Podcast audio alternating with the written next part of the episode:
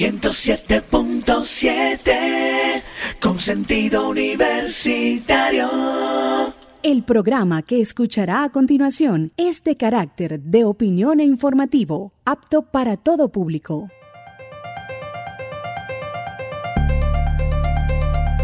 A partir de este momento, Observatorio al aire, con las notas informativas más resaltantes de la semana en materia de derechos humanos. Una producción del Observatorio de Derechos Humanos de la Universidad de los Andes, con María de los Ángeles Pérez.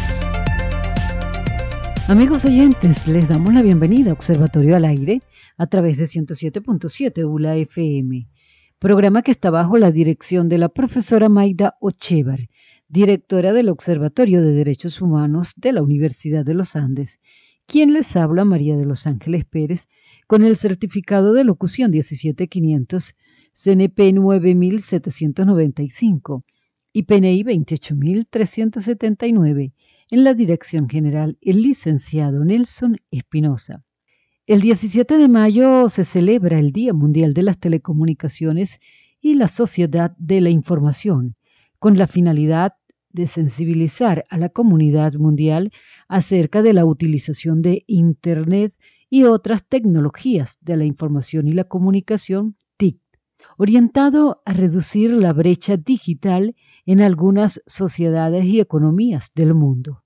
El Día Mundial de las Telecomunicaciones se celebra desde el 17 de mayo de 1969, conmemorando dos eventos significativos la fundación de la Unión Internacional de Telecomunicaciones UIT y la firma del primer convenio telegráfico internacional en el año 1865.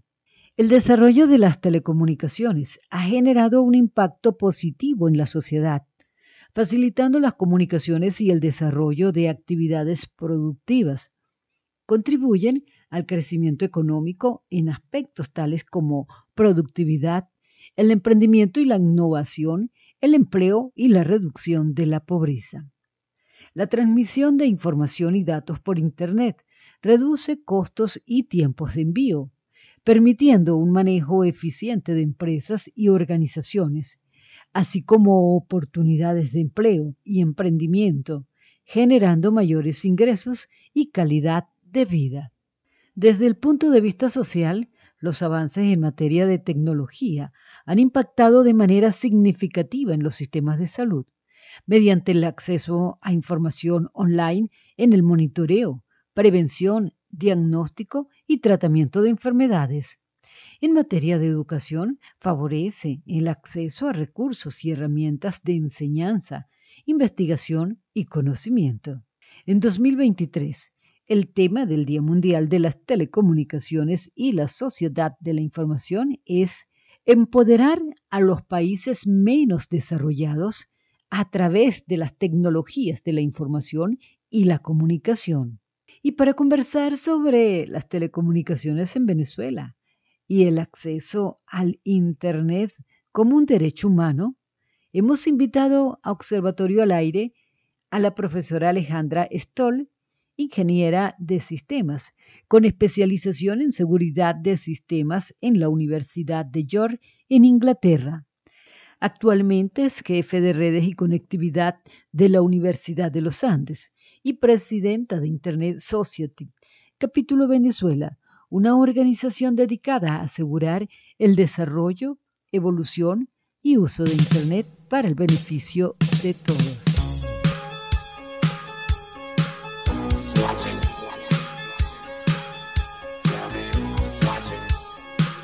Watching me.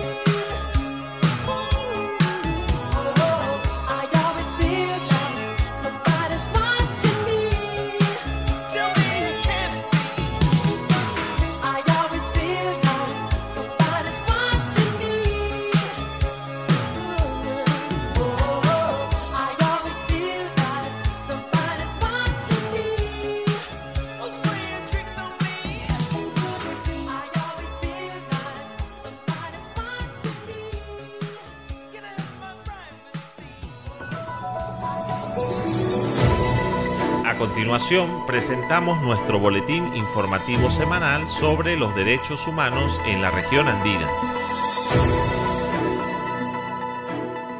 Y ahora presentamos las informaciones que en materia regional en derechos humanos destacan para esta semana. Entre apagones y explosión de transformadores, la crisis eléctrica en Venezuela se agudiza.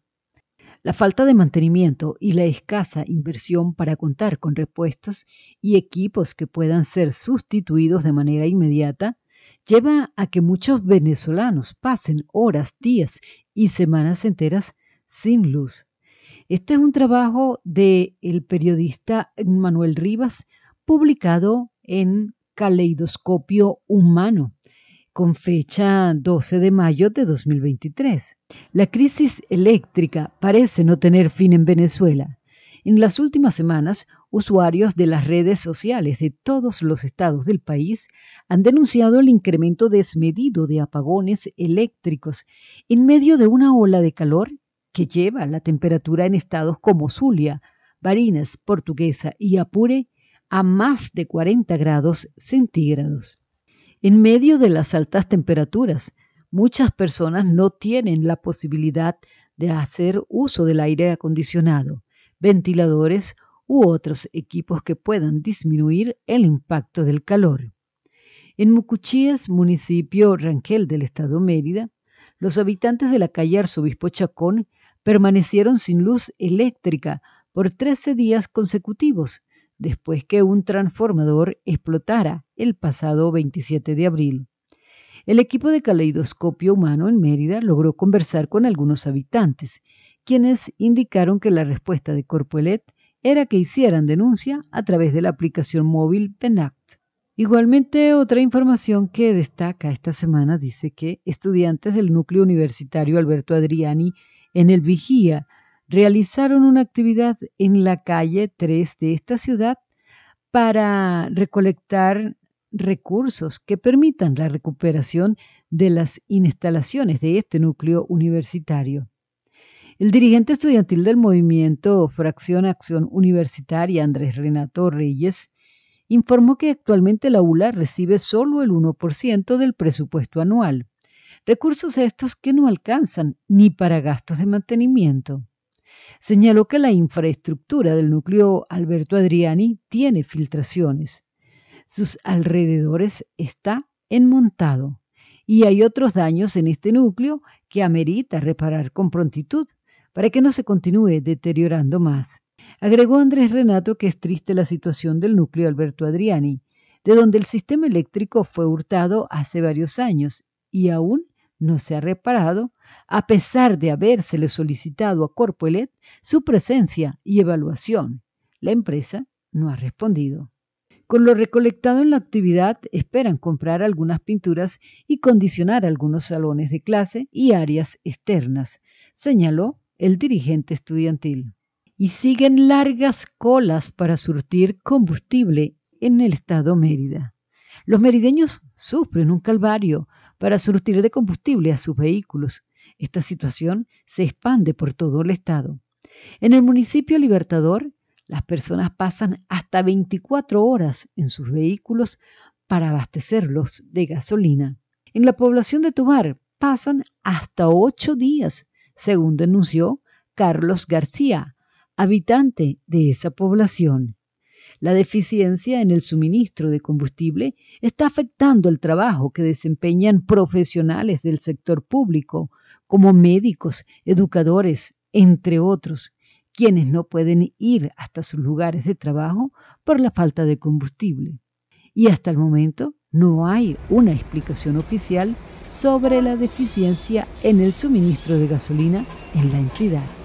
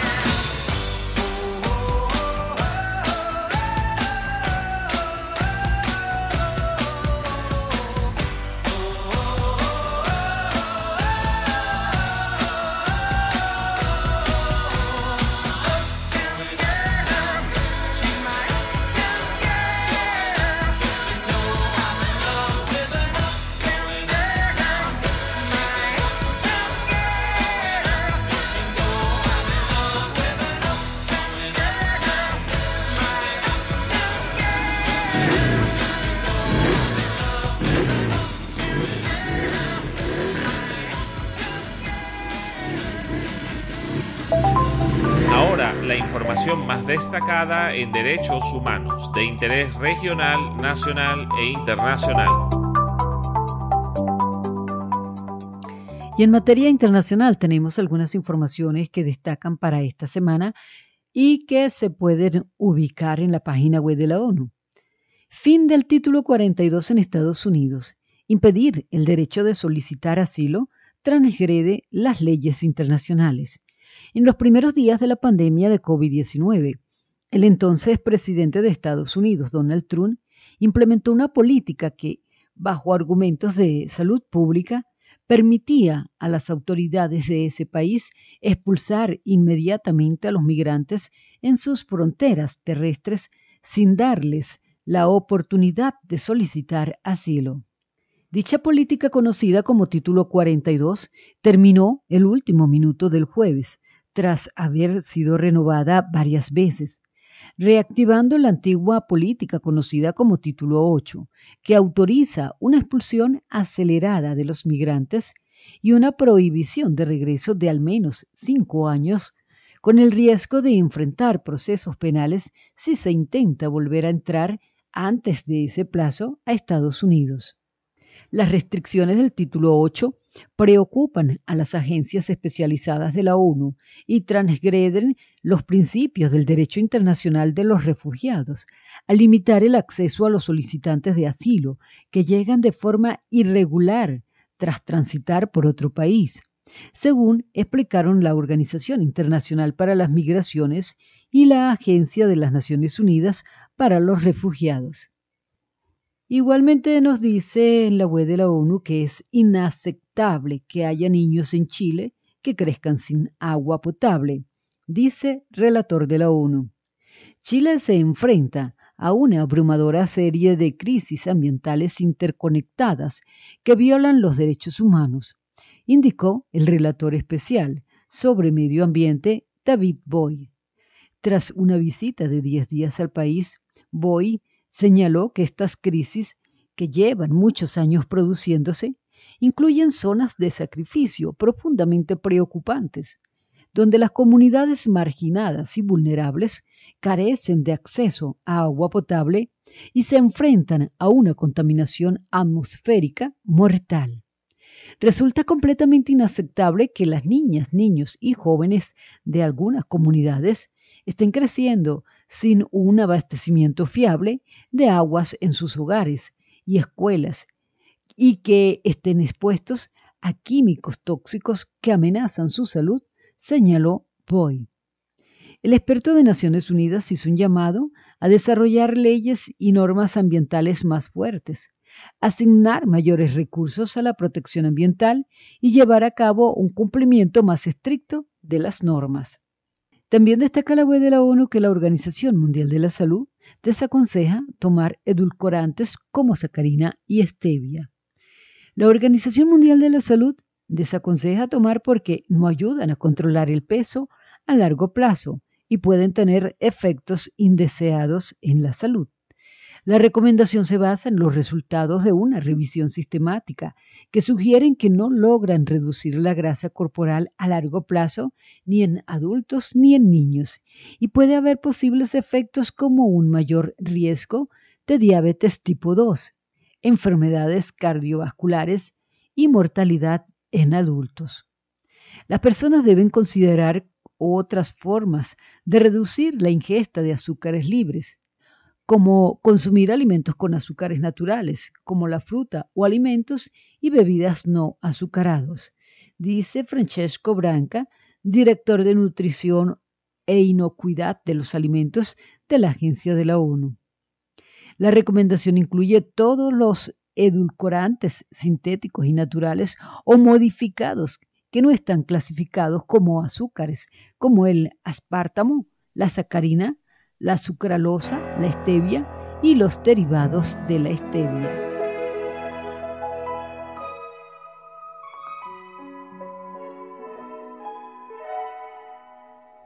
I'm nothing special.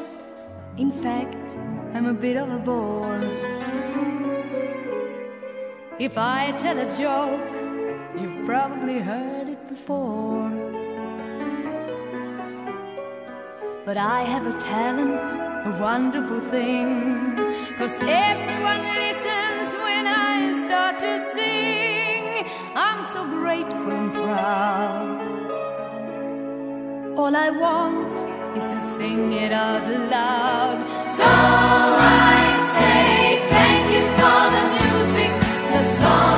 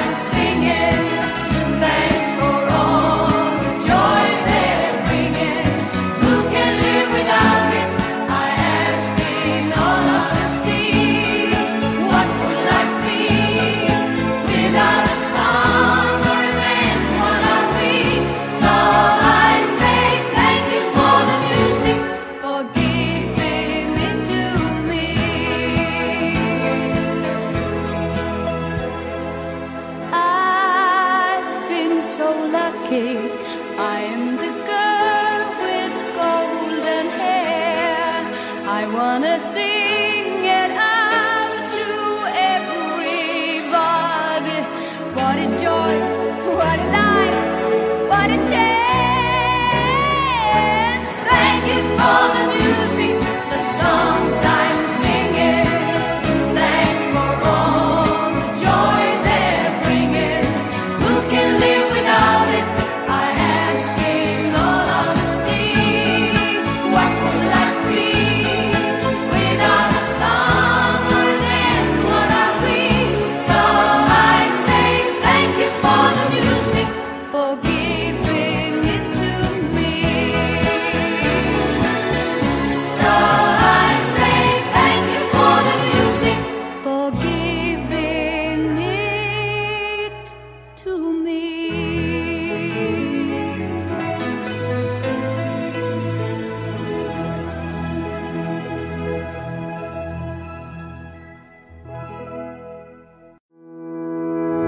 Con nosotros nuestro invitado para analizar el tema más apremiante de la semana en derechos humanos.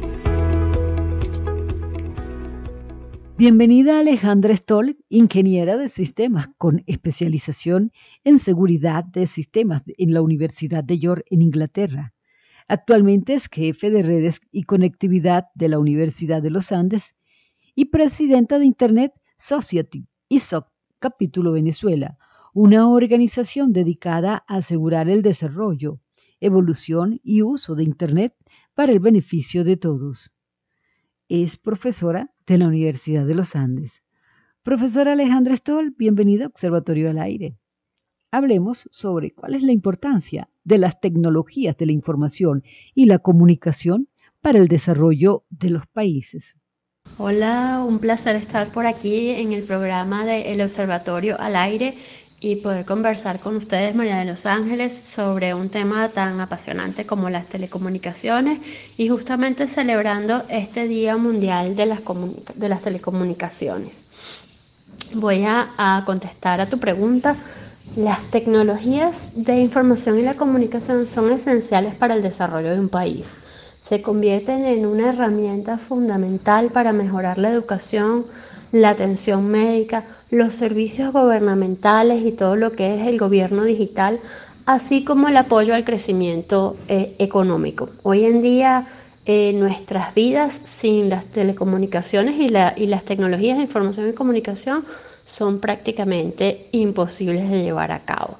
La cantidad de transacciones eh, financieras que se llevan a cabo a través de ellas, la cantidad de, de, atenciones que realizamos a través de estos medios son eh, invaluables y cada vez van transformando más nuestro modo de vida, no importa en dónde vivamos y cuál sea este, nuestra interacción directa con ellas, porque incluso cuando no las usamos directamente, quien, a quienes les compramos bienes, a quienes les compramos servicios, las están utilizando. El derecho a Internet fue reconocido por la Organización de las Naciones Unidas, ONU, mediante acuerdo, como derecho humano. ¿Se garantiza el fácil acceso al Internet en Venezuela? ¿Se cumple con este derecho? El acceso a las tecnologías de comunicación y, y el acceso a Internet es considerado hoy en día por Naciones Unidas y por muchos organismos internacionales como un derecho humano.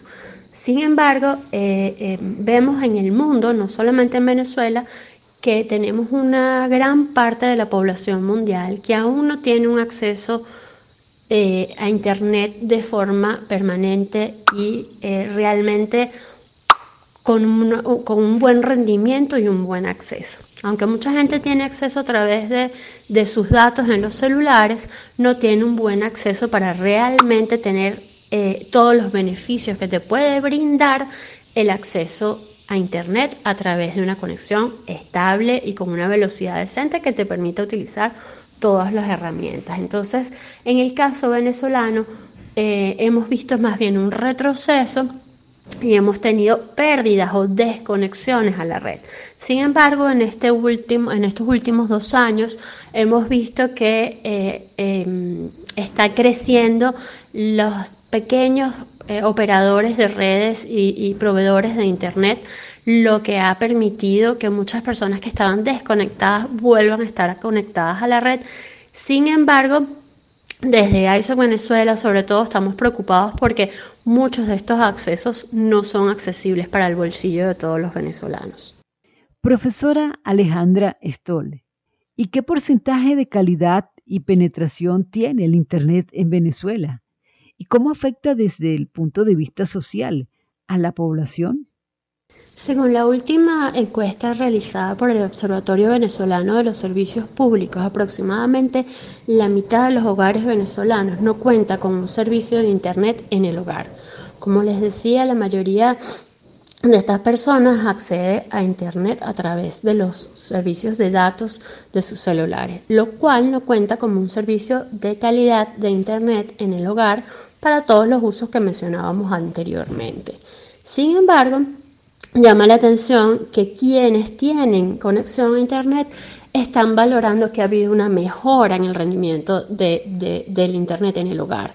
Esto se debe a que vemos que eh, tanto la empresa venezolana, el ISP más grande que tenemos, el proveedor de servicios más grande que tenemos en el país, ha comenzado trabajos de mejora en su infraestructura que eh, se reflejan en mejoras del rendimiento pero esto todavía va a sitios localizados, a puntos focales, todavía falta mucho trabajo en, a lo largo y ancho de todo el país y también esos pequeños eh, proveedores que han estado naciendo producto de todas las personas que están desconectadas yendo a esos sitios específicos en donde no tenemos cobertura con los proveedores más grandes de Internet.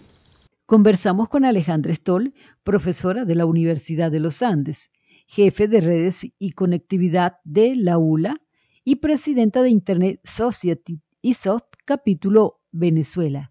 Profesora, en la región andina hay denuncias constantes sobre las caídas frecuentes del Internet, independientemente de la empresa que suministre dicho servicio.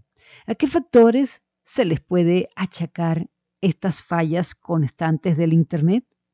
Ahora, cuando hablamos sobre eh, la calidad del servicio de Internet y esas constantes caídas y frecuentes que, ustedes reportan constantemente, que nosotros en AISOC Venezuela y en la Dirección de Telecomunicaciones de la Universidad de los Andes continuamente em, relatamos y continuamente denunciamos, se debe en su mayoría al estado de la plataforma eléctrica en el país y de que el suministro de este servicio es inestable, tiene muchos, lo que llamamos en, en- en el común, bajones, los cuales representan problemas para quienes eh, brindamos estos servicios de Internet debido a que toda la infraestructura de Internet descansa sobre el servicio eléctrico. Y cuando no tenemos un servicio eléctrico de calidad, debemos tomar medidas de respaldo para poder proveer servicios sin contar con el continuo servicio de Corpoelec lo cual encarece los servicios porque tenemos que tener mejores backups, mejores equipos de respaldo, plantas eléctricas, UPS, supresores de pico, etcétera, que nos permitan mejorar estos servicios. Y por eso vemos que los costos de acceso a Internet se han este, incrementado.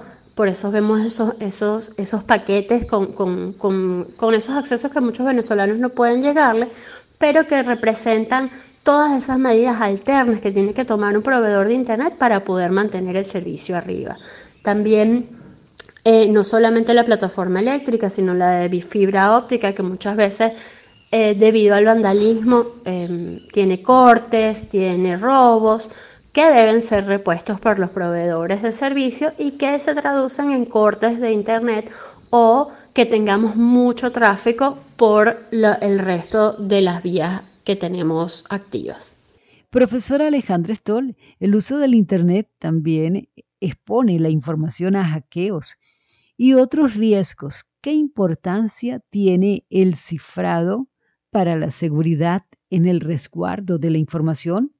Sobre cómo conocer la, importancia del cifrado para la seguridad en el resguardo de la información que tenemos todos y sobre la cual descansan eh, muchas de estas actividades que realizamos en Internet y, en nuestra vida cotidiana, como es el simple pago en un punto de venta, el cifrado es la plataforma que nos permite tener confidencialidad y confianza en que esa transacción salió y llegó a su sitio de destino con integridad. Es decir, que los valores de, por ejemplo, cuánto gastaste en tu tarjeta y de qué banco a banco van y cuál es la cédula de origen y la cédula de destino de esos fondos, llegaron exactamente como salieron desde el punto de venta o desde, desde la transacción que hiciste en la página web de tu banco, etcétera. Es decir, el cifrado es esa, esa mm, columna vertebral que nos permite brindar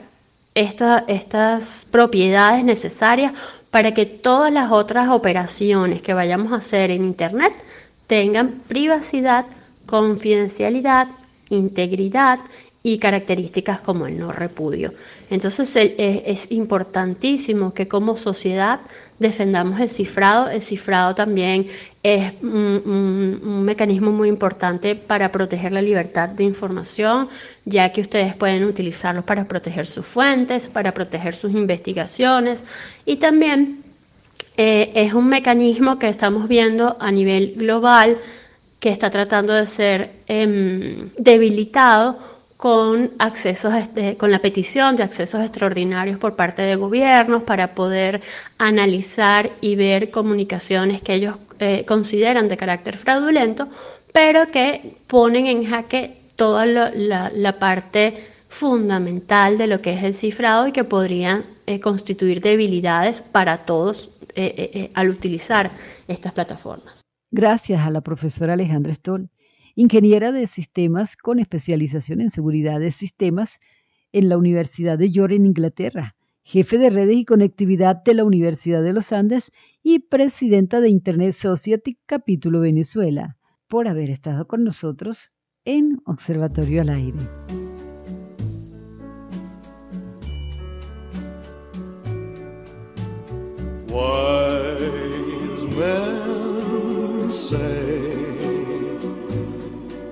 Only fools rush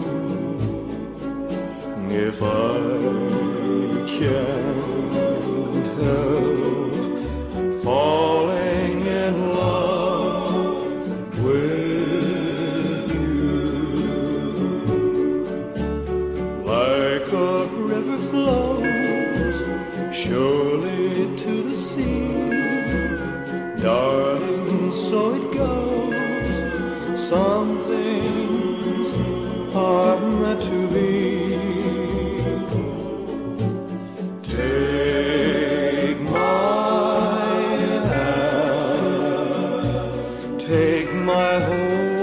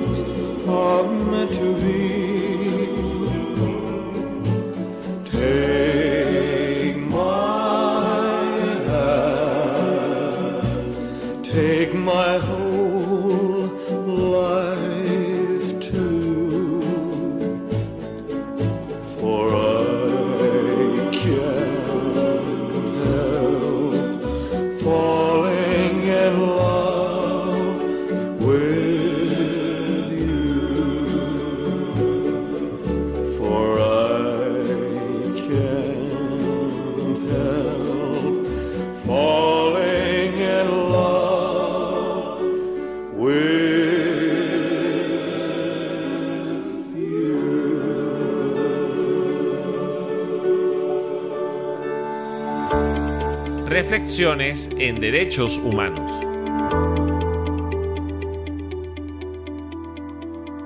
La tecnología hizo posible las grandes poblaciones. Ahora, las grandes poblaciones hacen que la tecnología sea indispensable. José Cruz. José Watt Cruz nació el 25 de noviembre de 1893 y murió el 22 de mayo de 1970. Fue un escritor, crítico literario y naturalista estadounidense. Nacido en Tennessee, inicialmente estudió en la Universidad de Tennessee y se doctoró en la Universidad de Columbia. Tras seguir en la Armada en 1918, viajó por Europa durante un año con su amigo Mark Van Doren. Después trabajó como profesor en el centro Brooklyn Polytechnic. De esta forma, amigos oyentes, llegamos al final de Observatorio al Aire por el día de hoy. La invitación para que nos sigan en nuestras redes sociales. Observatorio de Derechos Humanos de la Universidad de los Andes en Facebook y Observatorio de Derechos Humanos ULA en el canal de YouTube. Les invitamos a visitar nuestro portal web www.uladdhh.org.be donde tenemos una sesión para que ustedes formulen sus denuncias, con la garantía de que su identidad será totalmente resguardada. Observatorio al aire retransmitido los días martes de 3 a 4 de la tarde por esta su emisora 107.7 ULA FM y también en nuestra emisora hermana 97.9 ULA FM en Trujillo los viernes de 12 a 1 de la tarde. Feliz semana para todos ustedes amigos de los derechos humanos.